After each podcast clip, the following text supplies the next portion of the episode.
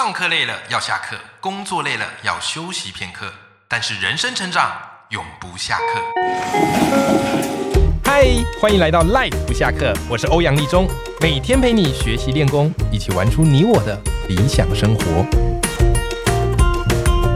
Hello，各位听众朋友，大家好，我是王立中，欢迎收听 Life 不下课，每天一集不下课，别人休息你上进，累积你的复利成长。今天这一集呢，是我们的年末特辑。好，那在这一集的特辑呢，就是我们会邀请到好友来上我们赖不下课的各位大咖来宾们，来给大家做一些期许以及展望。那今天这节来宾不得了，因为他的节目哈一推出以来，哇塞，广受各大听众的好评呐。好，他就是叶秉辰叶老师。那我对叶老师的理解就是，他身上标签实在是太多了。他既是台大的教授，同时呢，也是这个无界鼠的创办人，然后呢，又是 Pokemon 啊这样的一个教育游戏的发起人。好，所以在他身上，我看到了源源不绝的能量，不管是教育上的能量，或是教养上的能量，甚至呢，他还开设了一门课程，我觉得帮助到很多的家长以及老师们。好，就是创新教养思维。好，所以在今天这一集的特别节目。我一定要邀请到叶秉成老师来给我们激励打气一下。我们先来欢迎我们的叶秉成老师。哎，李长好，各位听众朋友，大家好。哎，秉成老师，我跟你说啊，就是其实收听我们节目的听众朋友，我发现他们有个特质，嘿嘿，就是他们其实蛮想要人生有一些不一样的地方哦。不然通常听节目应该都是听比较拉迪赛的节目。来来啊，我们这个节目。拉迪赛节目就是我的节目，我不敢说。但我们这个节目呢，通常有拉迪赛，但是也有一点含金量。因为你你你这个时间很短，都十五分钟，要拉迪赛很困难，很难，对不对？才刚拉的还没暖身，然后就结束了，对不对？好，那当然啊，其实听众朋友就有时候人生生活不太容易啦，哈，就是每天啊要照顾家庭啊，然后工作又忙啊，然后想要给自己一些改变的时候，又觉得啊好累，所以难免。会有一点点觉得啊一成不变，然后甚至有点找不到人生的价值跟方向。那其实老师，我一直觉得你是一个活得很有能量的人，就是我还在关注你这件事情，你已经开始在做下一件事情了，嗯嗯，哦，而且都是做的有声有色，嗯，所以我特别想要请你来跟我们的听众朋友分享一下，就是如果想要去改变人生，让人生更有价值和意义，有没有什么样的心法是你常去运用的？我觉得两个想跟大家分享了，我觉得第一个就是说。其实我觉得我在我现在这个年纪四五十呃快我现在快五十，然后我觉得过去这十几年我遇过很多，我觉得就是说呃事业做的很成功或者做出一些很不一样事情的人，好，包括像立中也是一样。我觉得就遇到像立中然后大家这些人，我觉得我观察到大家这个，或者包括我自己，我觉得我们都有一个共同的特质，嗯，就是我觉得。都还蛮调皮的，啊，都还蛮调皮。就举就就比如说，我我们我们那个 podcast 节目是叫不良大叔，那我们的英文名字叫 Naughty Uncles。嗯，那那个 Naughty，但 Naughty 在英文是有点色色的意思啊，真的。哎，有，但是我们以前学这个字就是是就是就是顽皮跟调皮。嗯，就是我后来发现说，在四十几岁能够做出一些很不一样的事情的一些，我遇到的很多人。这些人里面都是顽皮的，调皮的。就我看立中就应该是也是一副很皮。有有有有，其实我算。对对对，所以我其实那我我觉得我们小时候很多时候可能都也都蛮调皮的。对，但只是我们在成长过程当中，可能我们的师长们或者是爸妈会觉得说啊，你会把我们那一块封印起来。哦，对对对。然后我我其实是，所以所以我们为什么会做那个节目？其实我一方我其实很希望说唤醒大家以前。就是看着我们这些人四十几岁的还是那么调皮，在节目里面还是那么调皮，对，就是也慢慢唤醒，说看能唤醒大家曾经被封印的那那那个调皮的那一面，是是。那我我觉得这很期许大家说，即便我们可能觉得说我们已经三十几岁，我们四十几岁，就大家觉得说这个社会上总是觉得啊，你应该要稳重，你要干嘛？我们可以是外表稳重，嗯，内心还是很调皮啊，嗯。你觉得这个调皮的特质对于这些创业者，或者对于你身边认识这些有成就人？给他们带来最大的影响是什么？这个调皮跟过去小孩子那个调，我觉得是动力。就是我们都说调皮，就觉得有时候调皮说，哎，我就想要做一个怎么样去让人家感到 surprise 哦，或者是怎么玩样，太好玩，或者说，哎，我就是要做个什么，感觉就觉得很帅，对不对啊？那那因为你自己去做这个事情，是因为你自己调皮，你自己想要 surprise，你想要帅，你想要干什么，那个动力就很不一样。没错，没错啊啊，那就因为哎，你就是想要帅，所以你就会想要这个事情，我想要做的怎么样让他做的很帅，你就会花很多的心思。嗯，哎呀，我要用怎么样做才会去让人家觉得很 surprise，或是怎么样？那。那这个就会就会就是很大的动力，而且这个调皮有时候是一种不计代价的，你也不会想预期它会带来什么样的回报。对，但因为正因为你这样做做的很开心，哎，做久了，哎，发现默默的一些回报或是意想不到的惊喜就来了。对，而且因为调皮，因为你知道调皮通常调皮人就想要做跟别人不一样的事。哦，对对对对，你就很少有人。就是调皮做调皮跟人家做一样的事情，那你就说靠，你这你这调皮到哪里去？所以调皮就是就是要做出那种让人家想不到、让人家很压抑的嘛，对不对？那所以那个就是为什么会是很多时候我们的创新的动力的来源。嗯，就哎，我们创新动力就因为我们皮，我们想要做让人家意想不到的事情，嗯，然后你就会想要创新。对，那因为我觉得在这个时代，创新真的很重要。就是如果你都跟人家一样，那你就很难。就做出一些不一样的事情嘛，啊，你也你你也很想很难让别人看到你嘛，哎，这个让我想到毕卡索一句话，他说我十四岁就可以画的跟拉斐尔一样，好，但是呢，我直到现在才有办法像画的跟孩子一样。啊。其实从孩子身上的这个调皮跟天真，有时候反而是我们大人所缺乏的，要回去跟小孩子学。对对不对？那其实叶老师，其实我发现你每年哈，呃，都完成了非常多很厉害的事情。那像在二零二三年，你觉得你在完成那么多的事情当中，有没有哪一件是让你觉得最有成就感，然后帮助到最多人的？我我其实我觉得最有成就感就是我二零二三年在在年底的时候，我们就做开始在策划，就是做这个线上课程哦，就是之前也提过，就是说怎么样帮助台湾的爸妈。可以更不焦虑。这门线上课程的名字叫做，就是我叶秉成的创新教养思维。创新教养思维，好，其实我们节目有曾经专访叶老师聊这个创新教养。对对对，那为什么做这件让你很有成就感？因为哦，其实我说在从我们在业界的角度，我们现在在业界，大家会觉得说越来越难找到真正的人才。嗯，哦，人才很缺。一方面当然是因为少子化，本来人就就变少。嗯，但二方面其实。我们也看到一个状况，就举个例子，像这些年来，过去我们在大我在教大学教了快二十年，是。你会发现说，十几年前、二十年前的学生跟现在最大差别是，现在学生有很多都有很多人都有焦虑、忧郁的状况，然后，然后这个其实就是你你会觉得很忧心，就说，哎，你知道我们过去台湾一年可能就生出四十几万个人，好，四十几万个人，这里面可能有人就是不管这个。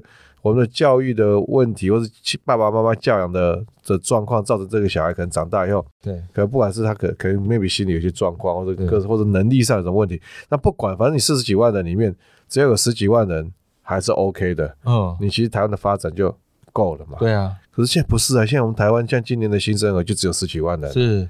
那如果我们台湾的爸爸妈妈还有这个在对教养小孩的这些很多的观念没有改变的话，嗯，那你其实。我们自己看到的是传统的观念，我常在讲，爸爸妈妈现在在教养小孩的这个观念，其实都是跟二三十年前差不多的。对对对，二三十年前注重成绩、考试、升学，现在也是这个样。你没有特别去更新，那就是会照以前你的成长方式来教孩子。那可是这是二三十年前的价值观哦，教养价值观。可是我们现在在爸妈在教养的小孩，他要面对是二十年后出社会的世界。哦，完全不一样。那这里面就差差距多少年？四十年了，四五十年。对啊，所以他所以各位你觉得这样的话，台湾难道不会有问题吗？嗯，你如果用二三十年前的你爸妈在教养你的那些方针，嗯，你继续用在你家小孩身上，嗯，然后要让他去面对二十年后世界，这个相隔五十年，你的小孩，我觉得他长大之后在面对这个世界，他就会发现他会遇到非常多的困难跟挑战，嗯，因为你教养他的是用。二三十年前的教养方针，嗯，所以我觉得怎么样能够帮助台湾的爸妈去消除那些不必要的焦虑？对，很多的焦虑是因为爸妈定的 KPI 定错了。哦哦，如果大家能够理解说啊，现在的世界、现在的业界，未来它最重视什么？你把 KPI 定对了，那个 KPI 其实是不需要你那么焦虑。传统的 KPI 可能就定啊，成绩要考好，对，啊，要考上好大学。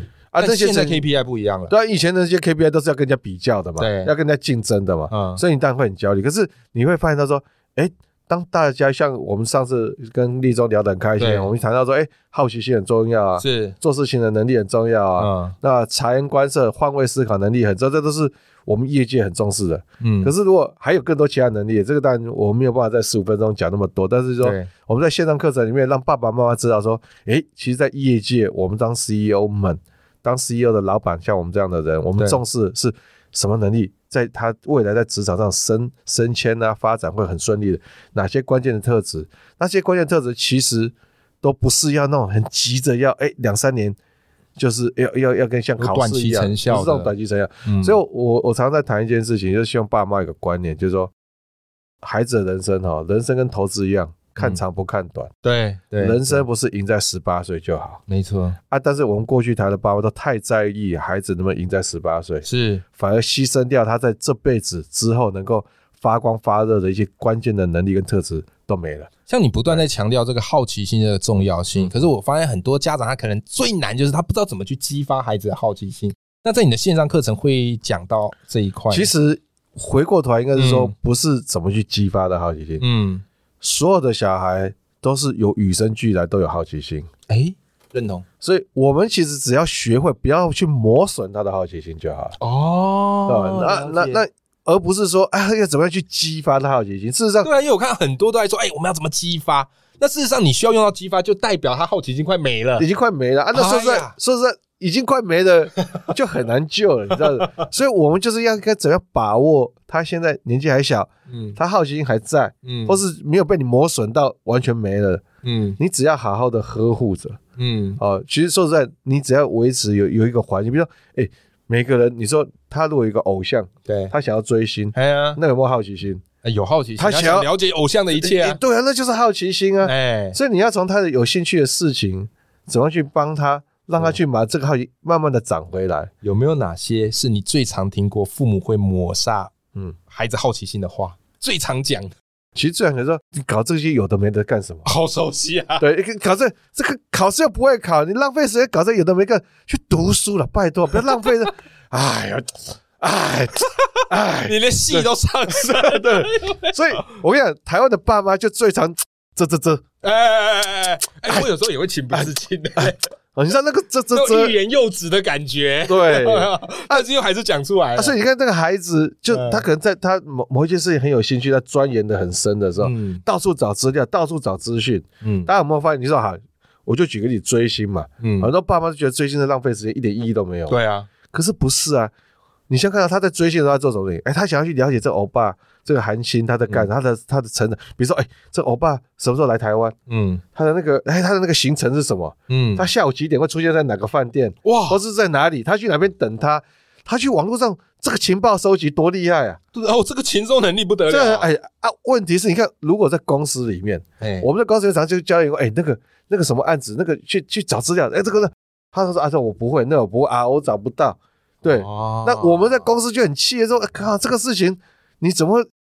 资讯的收集能力那么差，哦，对不对？好啊，可是你想想看哦，他如果在追星的时候，而且还不止这样，他比如哎，这个韩星，他成长的时候啊发生过什么事？是，他这个他念的是哪个中学？那中学他以前中学啊做过什么？哎，他要去韩国的网站，韩文的，做到这种地步，他去查在干什么？然后然后把韩文不小心也学会，然后把这些资讯收集起来，然后去建构他对这个韩星的一整套的这个知识体系。对。哎，这个这个是我们在公司里面多重要的能力啊！啊，可是你说你一般来讲，在学校，如果你每天就是上课补习、上课补习，对，做题目，你会养出这种能力吗？完全不会啊！可是你如果哎让他去追星，他有这样的能力建立起来之后。上班的时候，你的小孩大家就觉得这小孩超这个年轻人超厉害。对对对对。好，但我必须要讲，我不是说叫他一昧的完全沉迷，说啊所有的时间都花在这个事情上面。任何事情都需要有个适当对比重分配。但是当爸爸妈妈你知道他在做这个事情，像通过我们的教养课，我们就会让帮助爸妈知道说，嗯，很多爸妈很反对孩子做事情，像追星啊、打电动啊这些事情，其实他背后对孩子在未来的业界，嗯。有哪些是有帮助的？你知道这些事情对他有帮助的时候，你在跟他沟通的时候，嗯，你就会站在比较平等的理解的角度跟他沟通。哎，我觉得很重要，因为其实很多爸爸会有一种先入为主，对，追星就是不好啊，打电动就是不好，对对对。但其实刚刚就像叶老师所讲的，其实孩子在追寻这个过程当中，他会养成很多的能力。对，而这能力外是有可能移植到职场上面的。然后就是说。当爸爸妈妈理解这件事情对他未来是有帮助的，嗯，你即使在跟他讲说，哎，你这个一个礼拜我需要你只能花多少时间，对不对？但是你在跟他沟通过程中，他会觉得你是理解他的，哎，而不是像以前那种讲说啊，这个是浪费时间，你不要做这个事情，那个就会对立就冲突。那这样子，我觉得我们希望透过这个课程，所以我很开心说，我们做这个课程可以帮助爸妈说，帮孩子培养真的对未来很有帮助的能力，嗯，然后减少亲子之间的冲突，嗯，然后也减少爸妈的焦虑。好，那这个其实我就觉得说，这个可能是我在二零二三年，我觉得做的让我觉得最有呃成就感。太棒了，太棒哇！今天真的很荣幸能够邀请到叶老师跟我们分享他的人生心法，保持顽皮的一面。嗯，你想要知道叶老师有多顽皮，好，可以去听叶老师的节目。好，不良大叔，好不好？完全顽皮的一面。好了，另外也跟我们分享一些我们这个世代的父母好的一些教养的心法。那非常谢谢叶老师，最后也预祝。我们的听众朋友都新年快乐，好，永远快乐，新年快乐，好，那永远要记住，眼里有光，心中有火的自己。我们下期节目见，拜拜，拜拜。